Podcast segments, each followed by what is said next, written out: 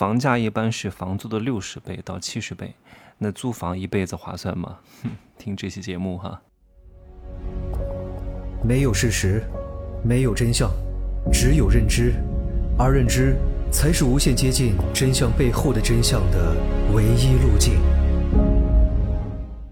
Hello，大家好，我是珍惜学长。这个世界上有很多骗子，有很多大师，他讲的话对他来说是没错的，但是啊，他知蜜糖，你知砒霜。他讲的话呢，可能他是无心之说。就像马云说钱不重要，他从来不觉得钱重要，可是 真的不重要吗？非常重要，只是对他来说不重要。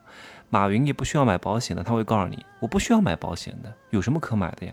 确实，有钱人也不需要买保险，什么重疾险、年金险、意外险都不需要买的，人家直接买了一个保险公司，你懂吗？所以你听话不要全听，你要听这个人跟你的段位是一个什么样的，他的意见对你有没有效？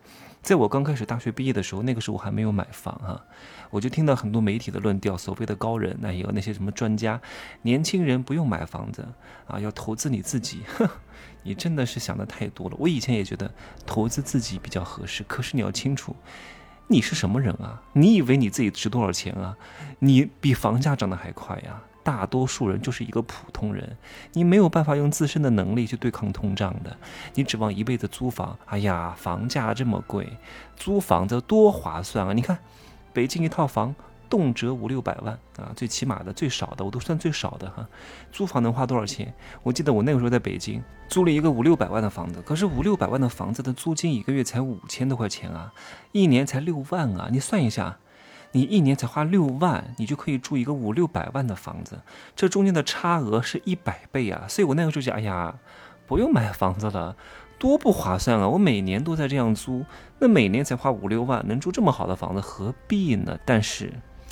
人都是在不断进步的呀。后来因为我的认知提高了，我以前是在用一个静态的眼光来看这个世界。就像我现在问你，请问我现在给你多少钱，你能够安度晚年，一辈子不用再工作了？你跟我讲差不多三百万吧。我说为什么？说你看我现在每天吃两个汉堡，一个汉堡二十五块钱，那我三百万绰绰有余啊，让我能吃四五十年，吃到我死为止。可是这个答案正确吗？各位，他的问题出在哪儿？各位想想看，来三二。一，他的问题就出在，他用现在的眼光去衡量未来三四十年的物价水平。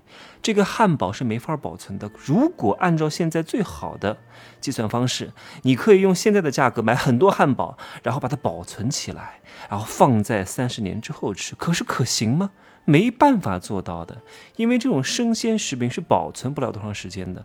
你到三十年后，一定是要用三十年后的物价来满足你的生活的。可是三十年后的物价，三百万是。覆盖不了的，各位要用动态的眼光看问题的。所以汉堡都涨价了，房租能不涨价吗？我之前二零一三年、二零一四年在北京租房的时候，四五千块钱一个月。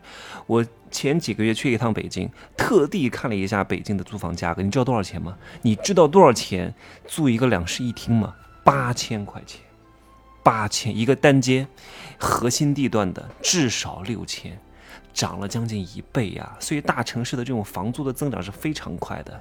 今天看起来很便宜，未来会很贵，而且会越来越贵。为什么？因为是刚需啊，你知道吗？每年都有大量的人口去大城市，到大城市上班、求职、找工作。啊，他们刚开始是没钱没资格买房子的，他只能租房。但是你要清楚好，听好我接下来讲的这句话，是特定地段的房子的供给量是不可能持续增加的。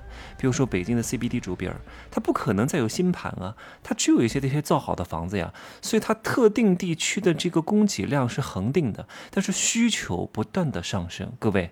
会造成一个供求不平衡，买的人多，卖的人少，它肯定会缓慢的上涨的呀。我跟大家举个例子哈，你们就能清楚，到底是买房的划算还是租房的划算。我举个例子哈，好，现在呢，你租一个房子，一个月租金呢是六千块钱，一年租金是七万二，但这个房子呢卖多少钱？卖四百三十二万啊，方便各位理解。然后这个租售比是整整的六十倍，这种情况下，各位你觉得？是租便宜还是用三十年的房贷买下来比较便宜呢？哎，各位自己先算一算，不要被眼前的数字迷惑了。哎呀，四百三十二万，一年七万二，那肯定是七万二便宜啊！你看，这就是普通人他看问题呀，永远只能看到表面，他看不到表面背后的一整个动态系统的这种更迭。来，答案出来了吗？各位把眼光放得长远一点。当你，哎呀，我《封神课》的里面讲过，第四维度叫时间的维度。你做任何事情，如果有时间维度去把控，你们好好听一听，没听过的哈。就知道做事情怎么去布局了。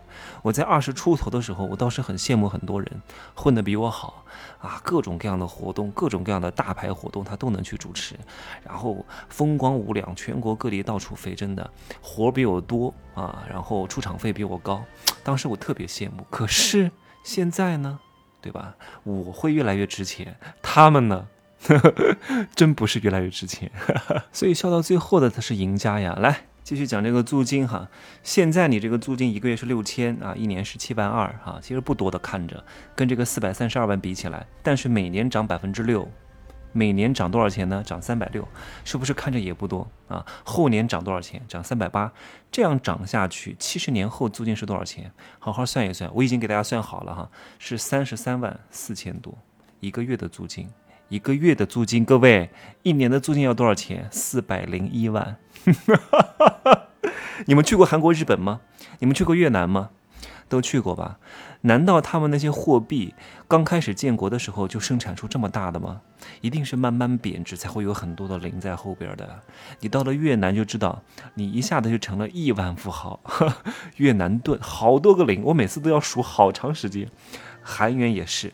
日元也是，慢慢的，我们背后的零啊，也会越来越多的，到处都是零。讲七十年，你可能觉得太长了，那我们就就讲三十年吧，哈，就是从第一个月开始，一个月六千块，每年百分之六啊，三十年你一共要付多少租金？我帮你算一下哈，总共是五百六十九万，三十年你总共付了五百六十九万的租金，请问？那个房子多少钱？四百三十二万，对不对？如果你刚开始用百分之三十的首付买了这套房，用公积金贷款，哈，三十年还清的话，你的首付和房贷加在一块儿，一共要付多少钱？付六百零三万，你懂吗？付六百零三万，你的租金付了多少钱？租金是五百六十九万，中间差了多少钱？也只是差了三十四万而已。但是不同的在哪儿？三十年之后。这个房子就是你的了，但是如果你是租房，三十年之后这个房子依然不是你的，你还要继续租房，你懂吗？所以同样的是三十年付的钱差不多，就算你不用公积金贷款，公积金三点几，你用普通的商贷。啊，四点九加上一些利率的上浮，百分之六好了，也只是多付了一百多万而已。同样的三十年，你多付了一百多万，但是你要清楚啊，三十年之后这个房子就是你的净资产啊，而且这三十年当中你的居住感受和幸福度是完全不一样的呀。而且这个房子是可以有别的属性的，房子不仅仅是有居住功能，房子是一种金融属性。我在我的商业世界罗生门的最后一节课当中讲过，如何去买对第一套兼具升值属性的房产当中讲过。房子的四大功能属性，所以你算一笔长期的账，你就知道哪一个划算，哪一个不划算了。把人生拉得长一点。不比气胜比命长，不要看眼前的得失，对吧？现在不如你的人，未来可能比你好；现在混得比你好的人，未来可能呵呵一地鸡毛，好吗？要看你现在做的事情具不具备长期升值和投资的属性。就跟各位来听我的课程一样，花这些钱啊，花这些时间，一定是能够跑赢大多数人的，因为大多数人听的都不对。就像我以前听那些所谓的自媒体，所谓的大。大咖讲年轻人不要买买房子一样，哎呀，听他们的就完蛋了，好吗？今儿呢就说这么多，可以呢加我的微信，真奇学长的拼手字母加一二三零，备注喜马拉雅，通过概率更高。再见。